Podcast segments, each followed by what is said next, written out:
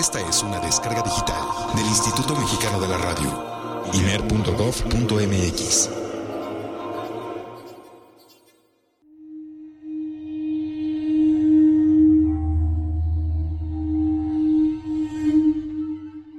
Metamúsica.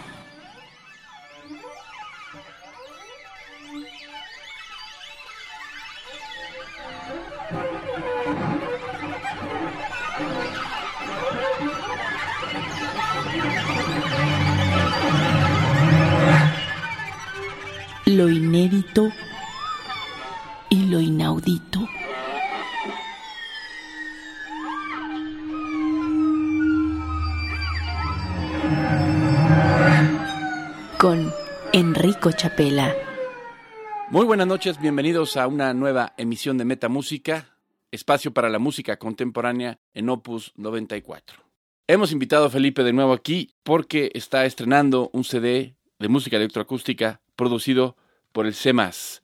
Felipe, primero platícanos un poco de tu trayectoria, cómo llegaste a ser compositor, dónde estudiaste, cuál fue tu periplo. Como bien sabes, porque tú y yo nos conocemos desde la carrera, yo estudié composición en el CIEM, el Centro de Investigación y Estudios Musicales. Paralelo, por parte de lo que es el programa del CIEM, por lo menos de aquella época, este, tengo el diploma de teoría de la música de la Royal School of Music of London. Y acabando el CIEM, digamos, con lo que era equivalente a una licenciatura yo me fui a estudiar posgrado a Holanda, al Conservatorio de Rotterdam, donde estudié primero pues esta especialización en música contemporánea, exclusivamente en composición contemporánea, y paralelo empecé a estudiar música electrónica. Y al final de este posgrado, pues decidí especializarme ya un poco más profundo en la música electrónica. Entonces hice una maestría de tres años más, ya sacando un máster en música electroacústica ahí mismo en el Conservatorio de Rotterdam. Bueno, entonces en total fueron ocho años de estudios posteriores a los cuatro que ya había hecho en el CIEM, allá en Holanda. Sin embargo, me quedé todavía mucho tiempo por Europa. Estuve casi 15 años por allá, trabajando, escribiendo pues mucho para, digamos, las formaciones tradicionales, primero cuartetos de cuerdas, orquestas, coros, etcétera. Poco a poco, conforme me fui metiendo más en la electrónica, también empecé a trabajar más con medios visuales. Entonces empecé a trabajar con videoarte, con artistas visuales, con coreógrafos, obviamente con compañías de danza. Posteriormente empecé a trabajar en cine y bueno, a mi regreso a México hace ya poco más de tres años, pues bueno, actualmente pertenezco al Sistema Nacional de Creadores de Conaculta. Bueno, también he tenido afortunadamente muchos encargos aquí de la misma índole así clásica y con varios ensambles y orquestas mexicanas. Y hace más o menos año y medio fundé mi propio ensamble, el ensamble Malaj, que es una combinación extraña entre un grupo de rock y un ensamble de cámara contemporáneo. Y bueno, con ellos ya tenemos un disco y ahora pues efectivamente estoy presentando este nuevo disco que está recién salidito del horno, tiene apenas una semana que salió, que es producido como bien mencionaste por el CEMAS, que es el Centro Mexicano para la Música y las Artes Sonoras, en Morelia, Michoacán, y apoyado este, por Conaculta, por el Consejo Nacional para la Cultura y las Artes. ¿Y qué nos puedes decir acerca de esta producción? ¿De dónde surgen estas obras eh, y para qué tipo de instrumentaciones y recursos electrónicos están compuestas? Bueno, a diferencia de, de otros eh, intérpretes, otros músicos que se han acercado al CEMAS para producciones de sus discos, como Wendy Holdaway, la, la fagotista, o como de Iracema de Andrade, la chelista, que llevan proyectos para su instrumento con electrónica de obras digamos, más o menos recientes que compositores mexicanos o internacionales les escriben específicamente a, estos instrumentistas. Mi disco, que se llama Mantis, realmente es más una retrospectiva. Sí quería que el, digamos, el hilo conductor fuera la electrónica, entonces son obras que tienen, son o de electrónica sola o electrónica combinada con algún instrumento, pero son obras, digamos, de la más antigua desde 1999, obras que compuse estando yo en el Conservatorio de Rotterdam cuando apenas empezaba a experimentar con la electrónica, y lo más reciente, obras en el 2012, incluso siendo la última un encargo por parte del CEMAS. Y lo que yo quería pues era eso, mostrar un, un, espectro más o menos amplio de lo que ha sido mi trabajo electrónico en 13 años, en 99 a 2012. Y pues hice, yo mismo me hice la curaduría porque tenía pues un disco duro repleto de música durante todos esos 13, 14 años y tener que reducirlo a 12 piezas que cupieran en un solo CD, ¿no? Entonces, pues me tardé bastante tiempo escogiendo. El mismo Rodrigo Siga, el director del CEMAS, me, me, dio un par de consejos como para hacer esta selección. Y al final, pues quedó en 12 piezas, este, digamos, esparcidas en 12 años de, de trabajo. ¿Qué consejo te dio Rodrigo Sigal? Pues originalmente yo quería hacer un disco doble. Ese era mi primer acercamiento para meter lo más posible de mi obra. Y recuerdo algo que sí se me quedó muy grabado cuando estuve en Morelia con él hablando de esto, que me dijo, mira, un disco es tu carta de presentación, ¿no? Y más si es una retrospectiva. Me dijo, yo no metería todo, yo más bien haría una selección, digamos, de lo más representativo y tratando de abarcar como distintos estilos de tu misma obra electrónica, ¿no? Y así fue como al final se hizo la selección de estas 12 obras. Vayamos a las obras, pues. Área 17, pieza electrónica. Esta pieza de qué se trata, porque se llama así. Sí, tiene un título curioso. Esta obra es del 2006, fue un encargo por parte de Instrumenta, este, por medio de Manuel Rocha, que bueno, todos los, lo conocen en este medio, sobre todo en el medio electrónico, y fue para el 250 aniversario del natalicio de Mozart. Esto se iba a presentar en el andador turístico de Oaxaca como un, una instalación sonora y nos pidieron obra a 12 compositores, entre los cuales estaba el mismo Rodrigo Sigal, Pablo García, Rogelio Sosa, este, bueno, yo, el mismo Manuel, etcétera, para que cada X metros hubiera un sistema de sonido con una pieza en loop representando algo de Mozart. Luego fue un poco más específico el encargo, querían que lo hiciéramos sobre variaciones electrónicas sobre la flauta mágica. Yo en lo personal nunca he sido muy fanático de Mozart. Yo sé que mucha gente de los radioescuchas pues no les gustará este comentario, pero la verdad es que no es mi compositor favorito. Entonces yo no sabía cómo abordar esta obra y al final dentro de la flauta mágica encontré esta, esta aria con I, que es el aria número 17, que es la única aria de esta ópera que es un poco más oscura. Y luego me topé con una película maravillosa que es La Hora del Lobo de Ingmar Bergman donde hay una escena bastante, bastante este, oscura, donde incluso se usa esta obra. Entonces lo que hice fue transformar el área 17 de Mozart a una versión completamente electrónica y pues más que transformarla, destruirla, ¿no? Que era mi idea. Bueno, pues escuchemos sin más preámbulo, Área 17, pieza electrónica del compositor Felipe Pérez Santiago.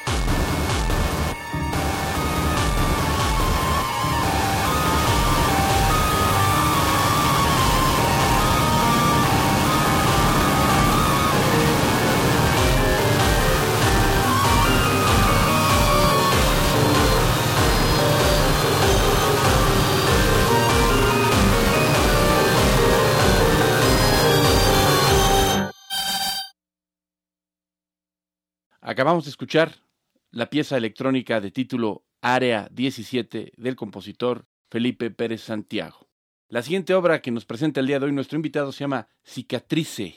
Sí, esta es una obra que fue por encargo. Esta me la encargaron en el 2008, yo todavía viví en Holanda, y me encargaron esta obra en honor a un poeta griego que vivió en Rotterdam, que fue donde yo estudié, que es Osip Satkine. Osip Satkine además escribió mucho sobre los horrores de la guerra cuando Holanda fue tomado por los nazis y vamos, es un compositor bastante, un compositor, perdón, un poeta bastante reconocido y querido en Holanda y le hicieron un homenaje. Entonces las obras eran también muy específicas, tenían que ser para cuarteto vocal y además cuarteto vocal masculino, o sea, contratenor, tenor, barítono y bajo. Y esto era un proyecto con un cuarteto vocal que se llama el Egidius Quartet, un cuarteto de Ámsterdam. Ellos me encargaron la obra y pues tenía que estar basada en obras de Osip Sarkine. Y yo encontré este poema que se llama Cicatriz, que es un poema bastante oscuro, bastante fuerte, bastante profundo. Y sobre eso basé esta obra. Una pregunta, dice cicatrice con C al final. Sí, es, es porque es en francés. Ah, ya de cicatriz. Cicatriz. Ah, porque por un momento creí que era... Cicatriz así como un imperativo de que... Exacto, el imperativo del, ver- Cicatrice usted. del verbo cicatrizar. Muy bien, pues escuchemos la obra Cicatriz Cicatriz. para cuarteto vocal y electrónica del compositor Felipe Pérez Santiago en la interpretación de Egidius Quartet.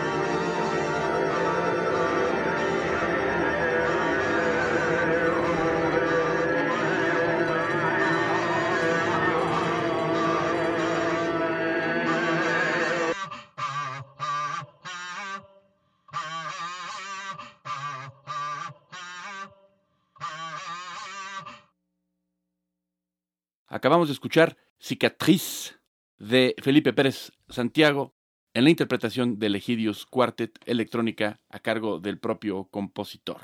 Bien, la siguiente obra, Der Nachtflug. Der Nachtflug. ¿Qué significa esto? ¿En qué idioma está? ¿Y qué se trata de esta Ok, obra? bueno, conforme vayamos avanzando, verás que me, me encantan los idiomas. No es que particularmente hable todos los que están en el disco, porque por ahí hay una pieza en turco. ¿Y hablas alemán? Esto está en alemán. Alemán sí, alemán sí lo mastico. Y es un título en alemán, significa El vuelo nocturno, Der Nachtflug. Es una obra 100% electrónica, esta no tiene, no tiene intérpretes en vivo. Y esta obra es del 2001, tiene una historia bastante interesante. Bueno, cuando yo estaba por graduarme de la carrera en Holanda, ya del posgrado de composición contemporánea, como todo graduado tenía que escribir una tesis. Sin embargo, yo negocié con mis maestros que en lugar de escribir una tesis per se, yo escribiera una obra para mi graduación, una obra de gran formato y que eso fuera mi tesis y eso es lo que yo iba a presentar ante los sinodales y es lo que yo iba a defender ¿no? en el momento de mi examen final. Los maestros aceptaron, entonces escribí una obra que se llama Ofaniel, Ángel de la Luna, ese es el título genérico de la obra, y son siete movimientos, es una obra para ensamble mixto grande, o sea, unos 15 músicos, cantantes, un niño soprano como solista, electrónica y video. Obviamente trabajé en esta obra, digamos lo equivalente a lo que se hubiera trabajado en una tesis. Trabajé cerca de dos años en esta obra para estrenarla el día de, de mi examen final. La monté con los músicos, se presentó en vivo y la obra se compone de siete movimientos. Y es la historia, digamos, es una reflexión sobre Ícaro, el personaje mítico griego que se quiere acercar demasiado al sol y se le queman las alas, en castigo por su vanidad y por su arrogancia. Aquí trata de un ángel que se quiere acercar demasiado a las luces de la ciudad, o sea, es una metáfora muy parecida a la de Ícaro, y por lo mismo también se le queman las alas y regresa a ser humano, ¿no? O sea, pierde su divinidad. Un poco también basado en esta película de Las alas del deseo de Wim. Entonces, bueno, armé como toda esta historia, la dividí en siete movimientos y el cuarto movimiento, el vuelo nocturno, es cuando el ángel está volando sobre la gran ciudad. Nunca se menciona una ciudad en específico, pero bueno, aquí en México pues somos una de las ciudades más grandes del mundo.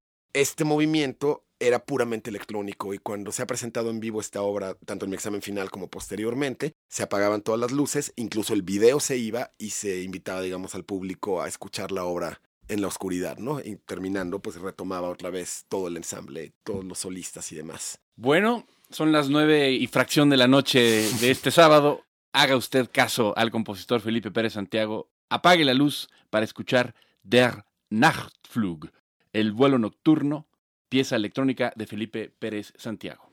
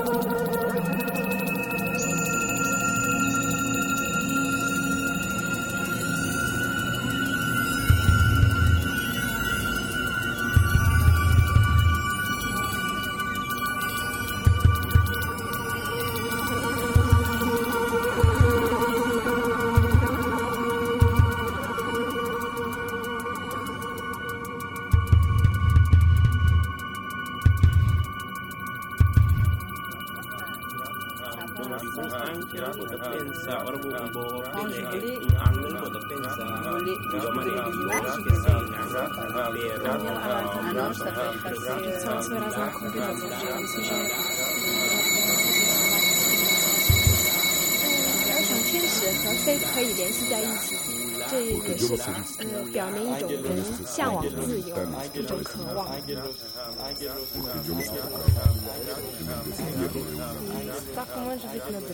Aber ich glaube, dass das überhaupt nicht so ist. Der Geist, der in uns wohnt, ist eine ganz andere Form. So was ist das? Ach, du musst es noch lange warten. Poderia ser forte, pela liberdade, pela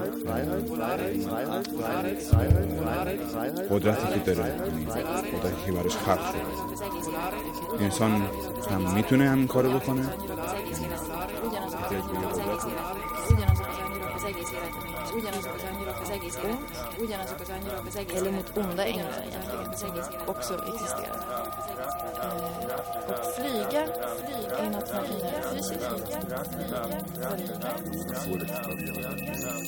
De una navaja de afeitar abandonada al borde de un precipicio.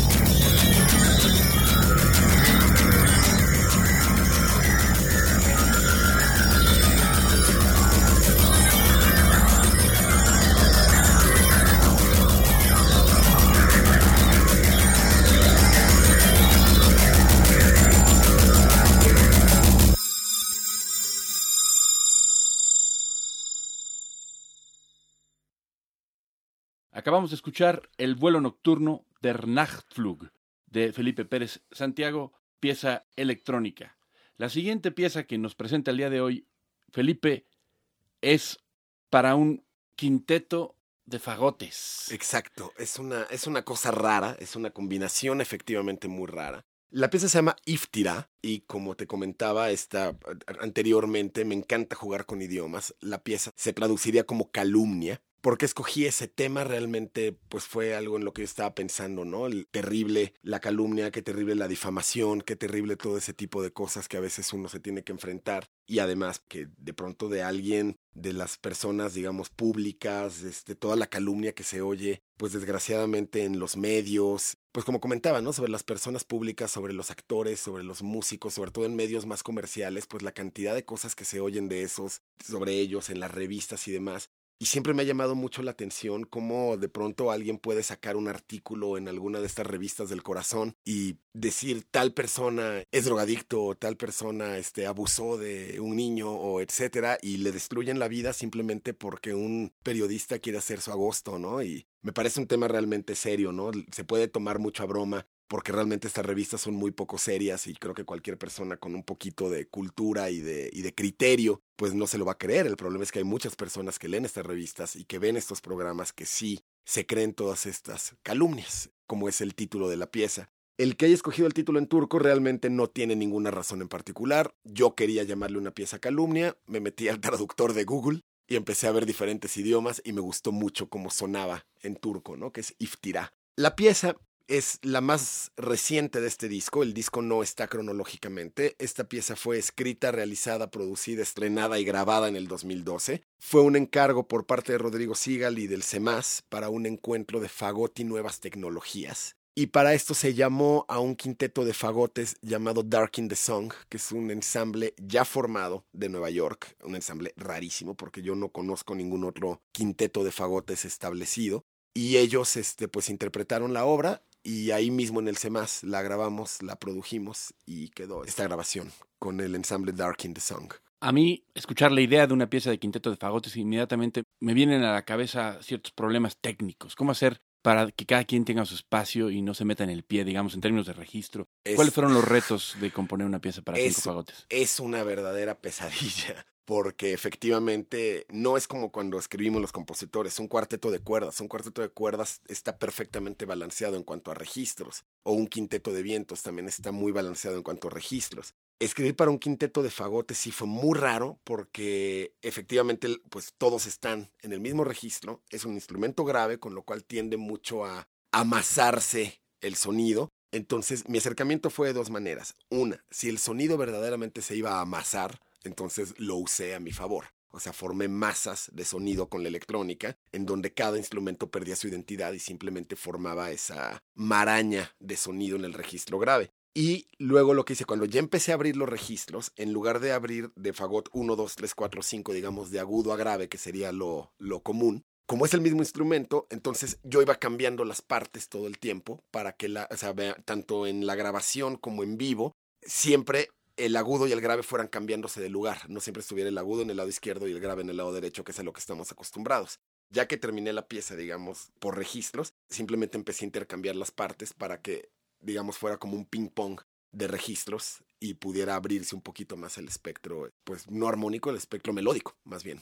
Bueno, pues escuchemos Iftira para quinteto de fagotes y electrónica en la interpretación del quinteto Dark in the Song de Felipe Pérez Santiago.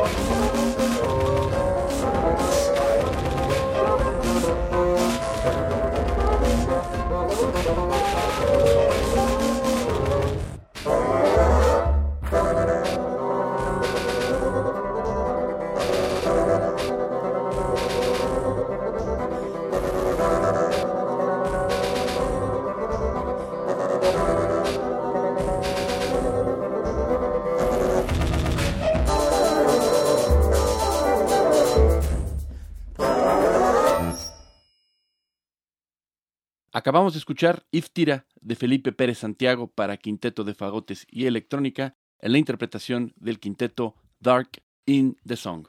La siguiente obra se llama Red Antisocial. ¿Qué tienes en contra del Facebook, Felipe? Todo. y todo desde el punto de vista de alguien que me estoy volviendo adicto. Bueno, ya se me está quitando la adicción, pero yo creo que ese es mi mayor problema con el Facebook, la cantidad de tiempo que me quita. Somos amigos de Facebook tú y yo y eres muy activo en el Facebook. Soy bastante activo, nunca subo nada personal, ni lo haré, nunca pongo estoy triste o me estoy comiendo unos chilaquiles, pero sí, este, sí soy bastante activo en cuanto a las actualizaciones que subo respecto a mi trabajo, ¿no? Donde creo que ahí es una gran, este, una gran herramienta. Pero Esta pieza sí fue todo un rollo conceptual que yo traía, incluso sí se puede ver de una manera hasta medio de broma. Se llama Red Antisocial porque la pieza es para flauta y electrónica, está escrita para Alejandro Square. Él me dio el encargo, bueno, realmente lo sacamos juntos el encargo por medio del Sistema Nacional de Creadores de Arte de, de Conaculta, al cual pertenecemos los dos, él como intérprete, yo como, como compositor. Y la obra está escrita para piccolo, flauta en do, flauta en sol, flauta bajo y flauta contrabajo, pero además cada una pregrabada varias veces. Entonces la obra está escrita en total como para 100 flautas. No recuerdo exactamente el número de flautas que son, pero sí es una cantidad obscena de flautas. Todas las grabó el mismo Alejandro, lo cual pues tiene un mérito tremendo porque no solo la dificultad técnica de la pieza, que es bastante alta, sino además pues la, la paciencia de sentarse a grabar línea por línea todas las flautas. Y mi idea, digamos, conceptualmente es que la red, hoy por hoy, tiene un tránsito tremendo, ¿no? Es este embotellamiento global de información donde todo está corriendo de un lado a otro a una velocidad impresionante. Por ejemplo, yo no soy muy activo en Twitter, pero me he dado cuenta que si yo subo un tweet, no queda en el timeline más de dos o tres segundos sin que haya sido ya absorbido por otros 3.000 tweets en cuestión de segundos, ¿no? Y además es lo maravilloso de las redes sociales es que yo, pues bueno, puedo contactar a cualquier persona del mundo en tiempo real y chatear y hablar por Skype y, y mandarle material y recibir material y fotos, textos. Y si te parece tan maravilloso, entonces, ¿por qué lo de antisocial? Explícanos. Ahí va, justamente. Porque es impresionante que yo puedo estar hablando con alguien en Australia en tiempo real y mandándole mi material o mandándole una foto mía de vacaciones. Pero sí me he dado cuenta no tanto en nuestra generación, que ya estamos, digamos, cercanos a los 40, sino generaciones jóvenes, yo tengo sobrinos de veintitantos años que me he dado cuenta que se manejan en las redes sociales de una manera impresionante, tienen cientos y miles de amigos en las redes sociales y es imposible mantener una conversación frente a frente con ellos.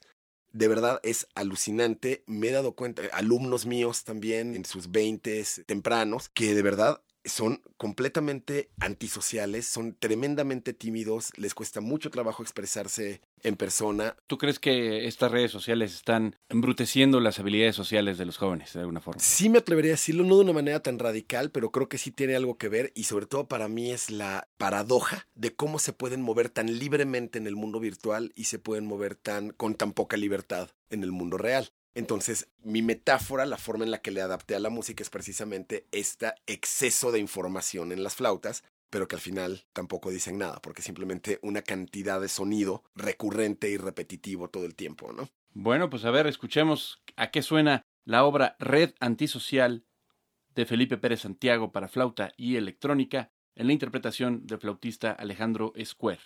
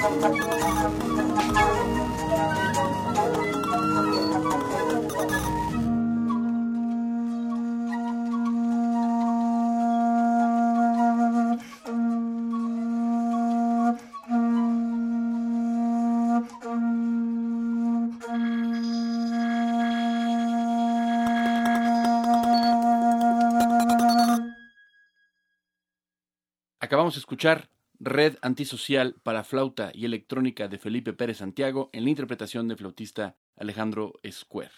La siguiente es la última obra de este programa y se llama Ladrones, MIDI, piano y electrónica.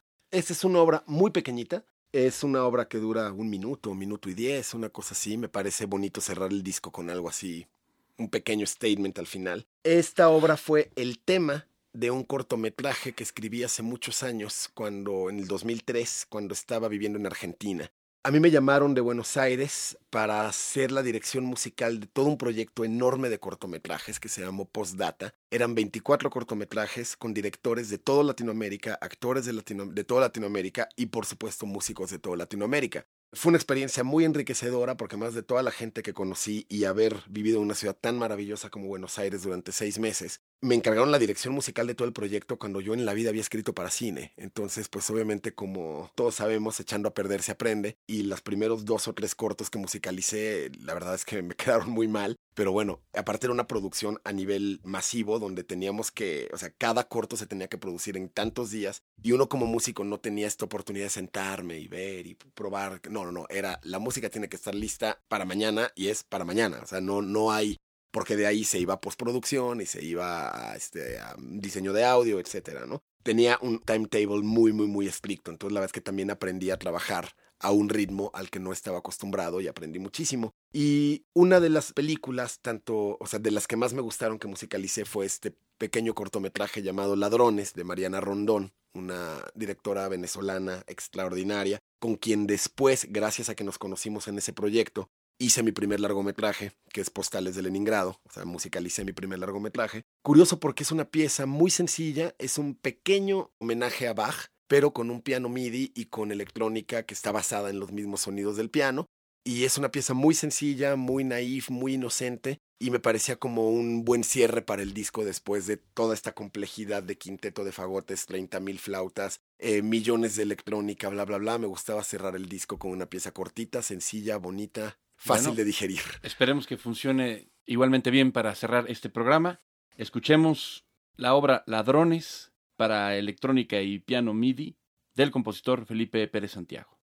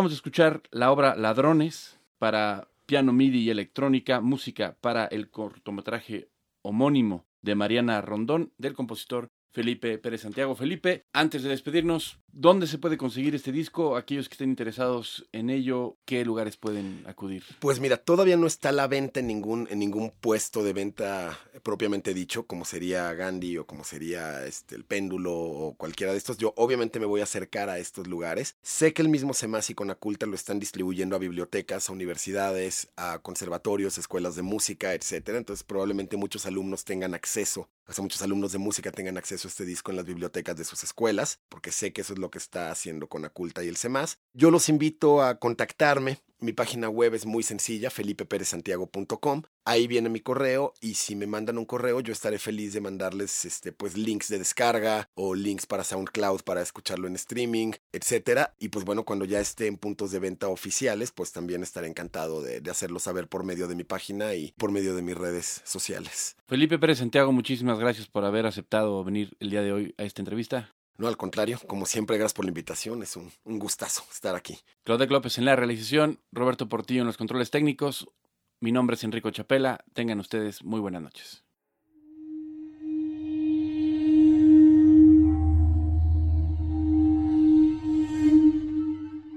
Metamúsica.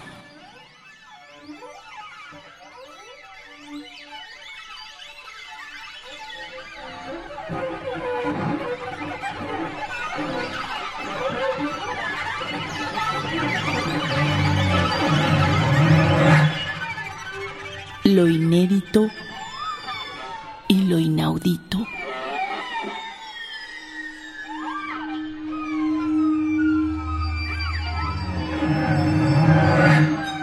Con Enrico Chapela.